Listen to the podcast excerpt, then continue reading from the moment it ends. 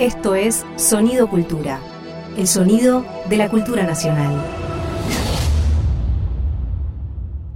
En consonancia, música clásica. El violín es un instrumento bellísimo que ya tiene más de 500 años de vida y nuestro país tuvo, tiene y tendrá extraordinarios músicos que lo interpretan. Hoy vamos a recibir la visita de alguien que lo interpreta de manera magistral un violinista egresado tanto del Conservatorio López Buchardo como de la Universidad Nacional de las Artes, y va a contarnos varias cosas sobre la Gran Fuga, una de las piezas más difíciles y hermosas del compositor Ludwig van Beethoven. Soy Juan Roleri, junto a Clara de la Rosa, y hoy vamos a estar en consonancia junto al violinista Sebastián Maggi, integrante fundador del Cuarteto Gianeo, profesor de violín de los conservatorios Astor Piazzolla y Manuel de Falla, y conductor del programa En Clave Clásica, que se emite en la Radio Nacional Clásica de Argentina.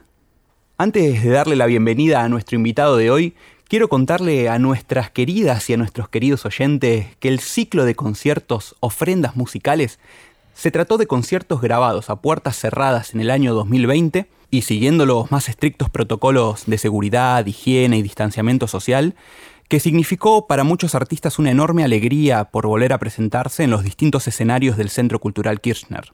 El ciclo propuso un recorrido por la música del barroco hasta la actualidad, y eran en formatos de cámara, hechos por reconocidos intérpretes, en repertorios que abarcan un amplio abanico de estilos, en distintos formatos y combinaciones de sonidos. En uno de estos conciertos de ofrendas musicales se presentó el Cuarteto Gianeo, integrado por Luis Rollero, Julio Domínguez, Matías Villafañe y Sebastián Maggi, quien es justamente nuestro invitado de hoy y a quien le damos una cálida bienvenida. Hola Juan, ¿cómo estás? Para mí, bueno, es un placer poder compartir con vos y con los oyentes, compartir esta experiencia maravillosa que nos ofreció el Centro Cultural Kirchner en plena pandemia, en pleno eh, aislamiento, eh, a través de la gestión de nuestro ministro de Cultura que generosamente ofreció este espacio para que nosotros no nos oxidemos, literalmente dicho. El placer es mío de tenerte acá, Sebastián, y realmente es cierto que el espacio es hermoso, estamos en un auditorio de lujo y podemos hablar de música en plena pandemia, algo que realmente se necesita. Tal cual. Si te parece, Sebastián, como vamos a hablar de un cuarteto de Beethoven, me gustaría que comentemos un poco el contexto biográfico en el cual vivía este genio, estos años finales de su vida que fueron muy distintos musicalmente hablando a los comienzos de la mano de Haydn y hasta incluso de su periodo segundo llamado heroico, ¿no?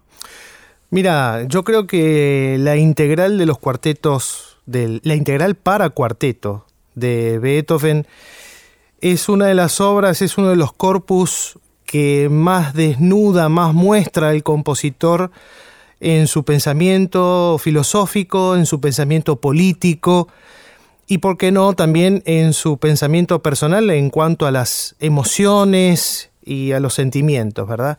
El primer periodo de los cuartetos llamados tempranos, de Beethoven son seis, los opus 18 están agrupados por este opus, yo diría que estos cuartetos reciben indefectiblemente la influencia de Haydn y de Mozart.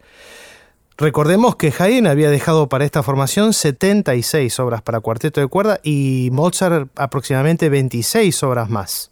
La, mochila que llevaba Beethoven para presentarse como compositor de fuste en Viena, además de hacerlo con una sinfonía, un concierto para piano, debía de hacerlo con los cuartetos de cuerda. El cuarteto comenzaba a instalarse como una forma en las salas de conciertos en Viena. Y así lo hace Beethoven, eh, irrumpe con estos seis cuartetos que claro, tienen evidentemente mucha influencia clasicista en cuanto a su padre maestro Joseph Haydn y por supuesto a su admiradísimo Mozart. Así es como Beethoven inicia este largo recorrido que nos va a ir eh, mostrando ¿no? sus pensamientos, su pensamiento filosófico, su pensamiento político, es muy interesante. Es interesante lo que mencionás del momento político que se vivía. Beethoven eh, hoy puede sonar un poco atemporal hablar del contexto beethoveniano, pero Beethoven no era un músico que escapaba a su contexto histórico. Él era abiertamente republicano, apoyó las causas napoleónicas más adelante. De hecho, el segundo periodo heroico tiene una de sus obras más monumentales, que es la Tercera Sinfonía, que fue tachado el nombre cuando Napoleón se autoproclama emperador, en la sinfonía que estaba dedicada a, Napoleón Bonaparte, termina tachando la dedicatoria y poniendo a un gran hombre. Él creía en un hombre superior, en una superioridad moral, y me parece buenísimo lo que mencionás, en sus cuartetos se nota. Él mismo se consideraba un defensor de la justicia, de la libertad, de, como bien decís vos, de los derechos humanos, que todavía no se llamaban derechos humanos en, aquellos tiempos, pero sí, sí, sí, él, él se creía a sí mismo un héroe defensor de esas ideas. Totalmente, totalmente. Y la música demuestra mucho de esos momentos. El primer periodo, el periodo inicial, bueno, más clásico, y el segundo, el heroico, mucho más heroico. Como bien dice la palabra, me parece que es la mejor manera de describirlo, ¿no? Tal cual. Amigas y amigos queridos, los invito ahora a escuchar el cuarteto gianeo, del cual forma parte nuestro invitado Sebastián Maggi, para escuchar un poco cómo sonaban los cuartetos del primer periodo beethoveniano. Un Beethoven, como dijo Sebastián, más clásico, con una búsqueda estética muy distinta a la que iba a tener más adelante. Escuchamos entonces el cuarto movimiento del cuarteto Opus 18 número 2, interpretado por el cuarteto gianeo en vivo en el Club Sirio Libanés.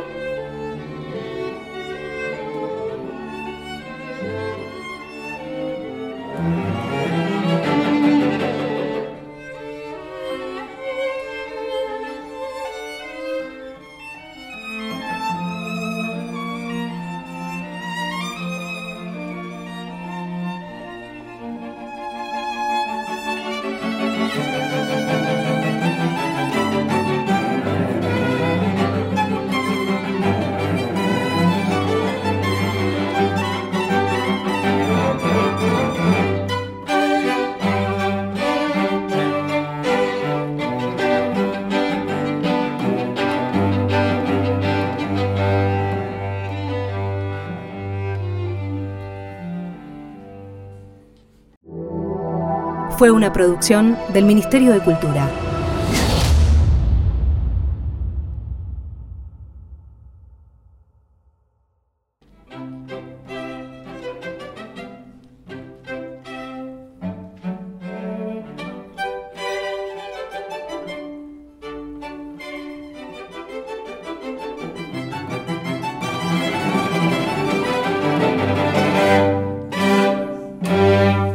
Acabamos de escuchar el cuarto movimiento del cuarteto Opus 18 número 2, interpretado por el cuarteto Gianeo en vivo en el Club Sirio Libanés. Seguimos conversando con el violinista Sebastián Maggi en este mano a mano que tenemos en consonancia sobre un ídolo musical como lo es Ludwig van Beethoven. Ahora me gustaría que nos centremos un poco en la agrupación camarística. Un poquito nos comentaste en el primer bloque, Sebastián, ¿cuándo se empezaron a juntar los instrumentistas de cuerda? ¿Y cómo eran las composiciones anteriores que mencionaste a estas de Beethoven? Bueno, tendríamos que remontarnos hacia 1776 más o menos aproximadamente, que fue cuando Joseph Haydn le propuso ahí en la corte de Esterházy, le, le pidieron hacer unos divertimentos para entretener una cena, literalmente. Y ahí entonces Haydn reunió dos violines, una viola y un cello, y escribió unos divertimentos para cuarteto de cuerdas.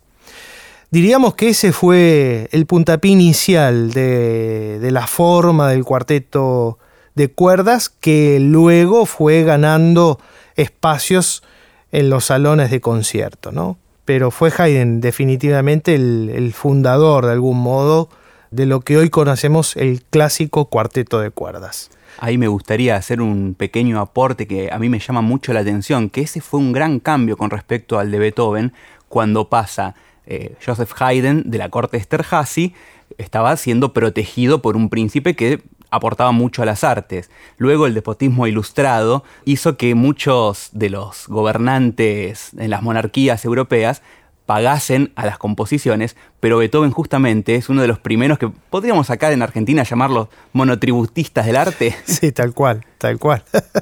Así que comentanos un poquito después de con Beethoven cómo empieza, si podés.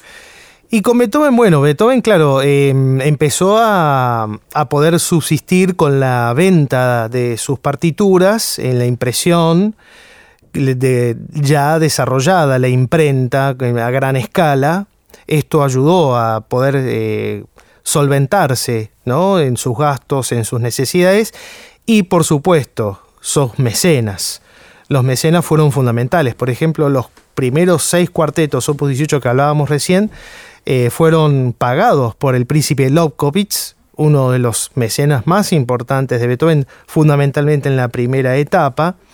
En la segunda etapa, la época heroica, los tres cuartetos Razumovsky fueron precisamente pagados por este príncipe que era embajador ruso, residía en Viena, y allí en, el palacio del príncipe Globkowitz fue cuando conoció a Beethoven y quedó impactado con la obra del sordo de Bonn, ¿no? Y, y así fue el que le encargó estos tres cuartetos, los Opus 59 y también eh, el archiduque Rodolfo, a quien está dedicada la Gran Fuga, ¿no? Fue una de las Y la, y la Misa Solemnis, y el trío.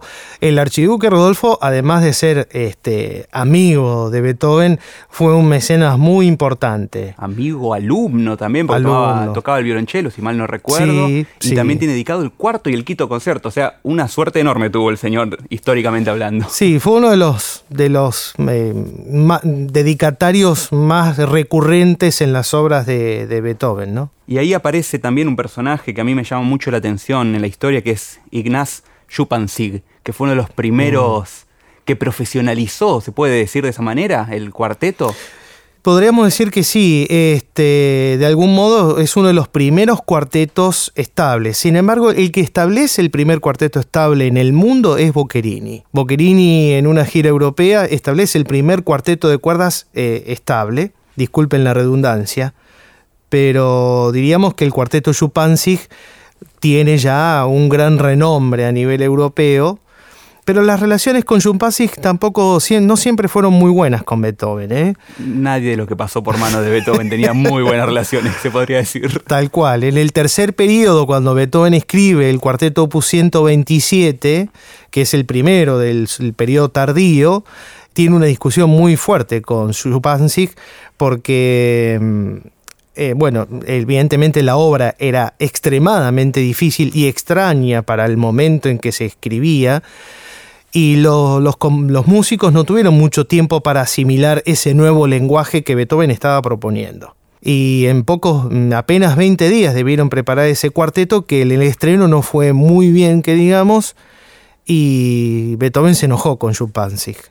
Entonces reemplazó, lo obligó a, a, que se retire momentáneamente solamente del cuarteto, lo reemplazaron por el que era jefe de cátedra del Conservatorio de Viena, de apellido Böhm, y ahí Beethoven reestrena el cuarteto opus 127 ya sí con éxito, pero claro, mucho mejor preparado. Luego, luego se, se acomodó la amistad, después se reanudó. Lo increíble es que para que nuestros oyentes también se pongan en contexto, el que se estaba peleando con este músico profesional era una persona que estaba casi completamente sorda. Totalmente. Entonces, ¿cómo se daba cuenta de que las cosas no sonaban bien? Beethoven veía los arcos, los movimientos de los arcos de las cuerdas muchas veces eran lo que más irritaba al gran maestro, que eso le valía bastantes peleas con sus músicos. Sí, absolutamente. Sí, sí. Acompáñenos, oyentes queridos, ahora a escuchar una obra del segundo periodo beethoveniano, llamado el Período Heroico, va a ser el primer movimiento del cuarteto Opus 59 número 3 que nuestro invitado, junto con sus compañeros del cuarteto Llaneo, grabaron en vivo en el Teatro Colón.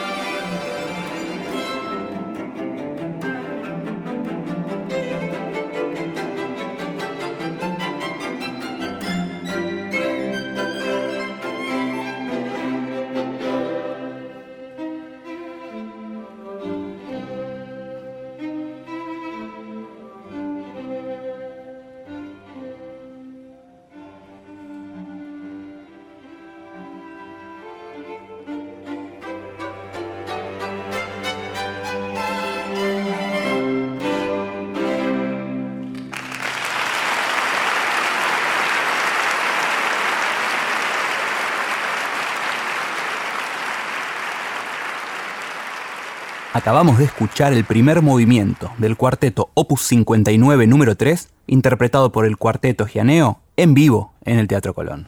Estás escuchando un contenido del Ministerio de Cultura de la Nación. Soy Juan Roleri, seguimos junto a Clara de la Rosa en consonancia con un invitado de lujo, el violinista Sebastián Maggi, en este hermoso recorrido musical, biográfico y estilístico alrededor de los cuartetos de Ludwig van Beethoven. Sebastián, quiero consultarte algo ahora que me parece muy importante, porque vamos a empezar a hablar de una obra enorme llamada La Gran Fuga, opus 133. Pero podríamos explicarle antes a nuestra audiencia qué es una fuga. Una fuga es una obra que se construye en base a un tema que son reproducidos alternativamente entre todos los instrumentos que intervienen en esa fuga. A veces existen fugas a dos voces, a tres voces. En este caso es una fuga a una voz. Pero hay dos temas que compiten, que van a, lidiar por tener, digamos, el papel principal en la fuga. Esto nunca se vio normalmente en una fuga hay un tema y un contrasujeto o contratema. Pero ocurre que acá Beethoven utiliza dos sujetos que asimismo se van a ir alternando como sujetos y contrasujetos. O sea, es una genialidad nunca se había hecho. Esta fuga se escribió como último movimiento del cuarteto Opus 130, pero en el estreno la, fuga no fue muy bien recibida por el público. Entonces su editor, Artaria, muy inteligente, le propuso a Beethoven, mire, ¿por qué no separamos la fuga y yo se la edito como una obra separada? Y vuelve a escribir un movimiento final para ese monumental cuarteto. Más lento, ¿no? De seis movimientos, claro. De seis movimientos y volvió a escribir un nuevo cuarteto Beethoven, un nuevo último movimiento para ese cuarteto. Y la Gran Fuga quedó como una obra aparte, por eso lleva el opus 133, es un opus separado. Y tengo una consulta acá, ¿por qué se llama Gran Fuga y no Fuga simplemente? ¿Y por qué es una gran fuga? Porque después de esta fuga, Beethoven le, le, quitó las ganas a todos los compositores de seguir escribiendo fugas. Es tan monumental esta fuga, es tan, perdonen la expresión, tan bestial, es tan genial, que le quitó las ganas a todos los compositores contemporáneos seguro de escribir una fuga. No se animaron después de esto. Hay también ahí, bueno, Bach fue el padre de las fugas, pero a la vez Beethoven tuvo un tratamiento de las fugas que es extraordinario y yo lo considero como una manifestación ya de lo más divino. Beethoven cuando escribe fugas en, misas, por ejemplo, termina siendo algo que es una mezcla entre solemnidad y por una búsqueda ya superior directamente. Sí, pero, pero, por ejemplo, el fugado de la misa solemnis o el fugado de la Hammer Clavier no tiene nada que ver con esta fuga. Esta fuga es extender, ensanchar, estirar al límite de romper la estructura de la fuga. Beethoven lo hace de una manera magistral, lo lleva al límite, al extremo. Por eso esto realmente es una gran fuga. Yo estoy seguro que el, título Gran Fuga se le debe haber dado el editor, después de haber escuchado esta fuga que dura 18 minutos y que nos lleva por un vendaval, literalmente, ¿no? De, contrapunto, cerrado, ampliado. Es, es increíble. Excelente. Con estas palabras sobre la gran fuga que nos acaba de decir nuestro invitado Sebastián Maggi, lo voy a invitar a que nos haga una audición guiada, que nos explique un poco cómo suena esta obra y cómo podemos entenderla un poco más. En el inicio de la gran fuga, la introducción podríamos decir, Beethoven presenta el primer tema. El primer tema dramático, extendido, con notas largas. Luego hace una variación primaria de ese primer tema, una segunda variación, una variación invertida, y todo esto en apenas 48 segundos.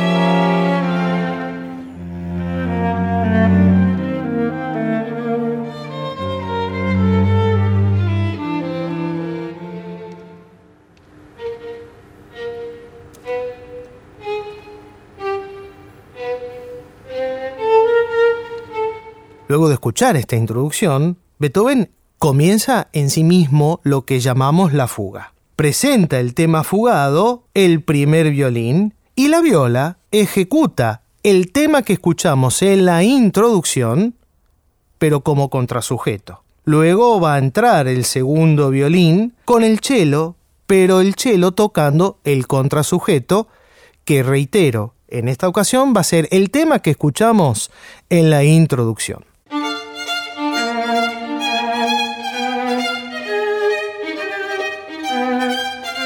Aquí estamos escuchando la primera variación del tema fugado invertido.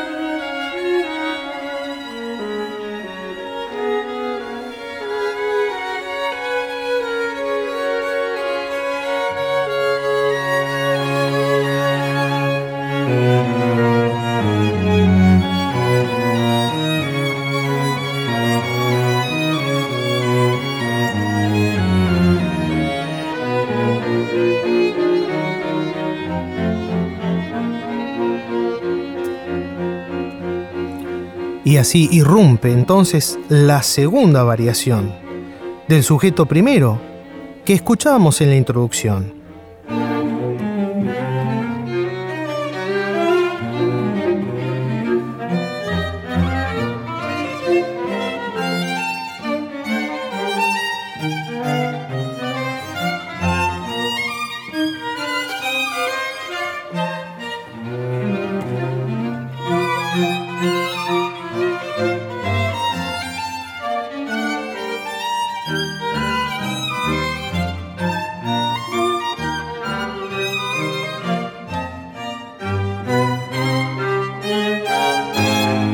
Primer tema fugado.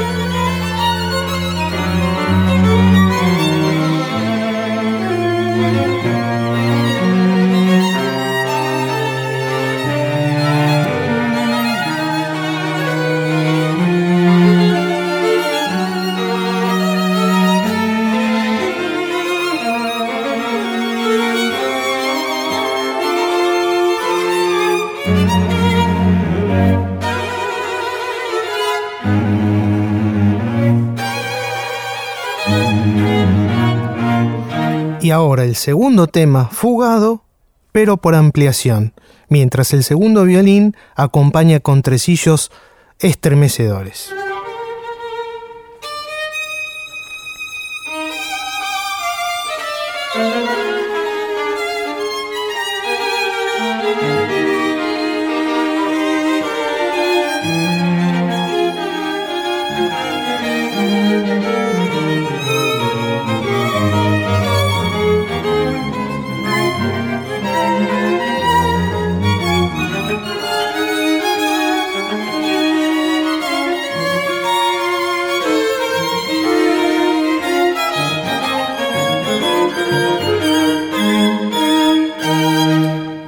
La tercera variación, del primer tema en inversión, mientras el violín ejecuta el sujeto del primer tema pero sin variarlo.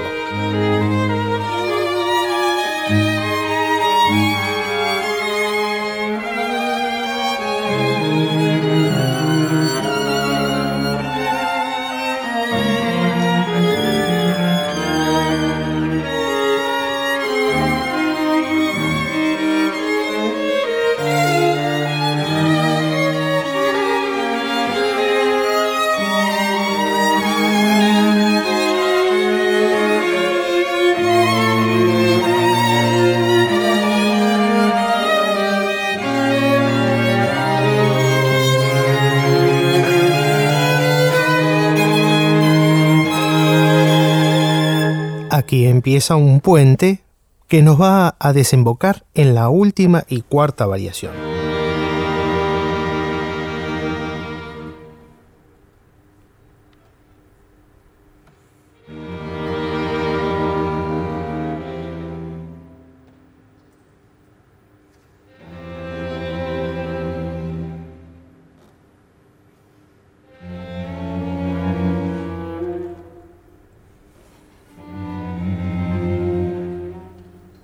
El tema rítmico. Y el tema inicial, que es el que triunfa.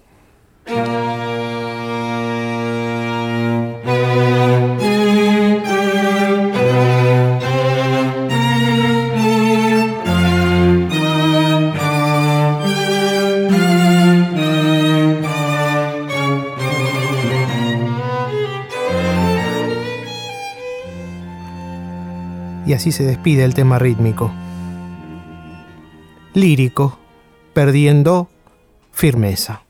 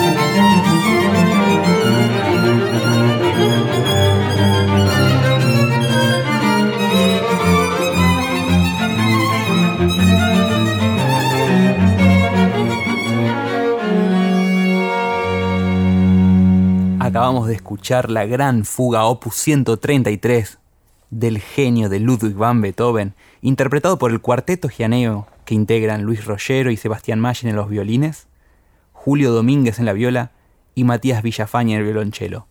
Una grabación realizada en vivo en el Centro Cultural Kirchner en el marco del ciclo de conciertos de ofrendas musicales. Sebastián, qué lujo que tuvimos de haberte tenido, de que nos hayas explicado. Quienes vivimos de la música eh, podemos comprender la forma y todo, y aún así no deja de ser abrumador eh, escucharte comentar y, guiarnos un poco por esta gran obra. Muchas gracias, Juan. Muchas gracias por la invitación. Gracias por esta oportunidad de conectarnos con, con la gente que nos acompaña, que nos sigue acompañando y bueno, hacerles un poquito más fácil, más cercana esta muy difícil obra para el público y para los intérpretes, hay que aclararlo. Ya lo creo. De Beethoven. Ya lo creo. Para nuestra querida audiencia, si quiere escuchar esta obra completa, sin, sin una audición guiada como hoy nos hizo nuestro invitado, puede encontrarla en la página del Centro Cultural Kirchner buscando Gran Fuga. Sebastián, me despido de vos, me despido de nuestra audiencia, te mando un enorme abrazo y te agradezco un montón por haber estado con nosotros. Gracias a vos, Juan, un abrazo enorme. Fue una producción del Ministerio de Cultura.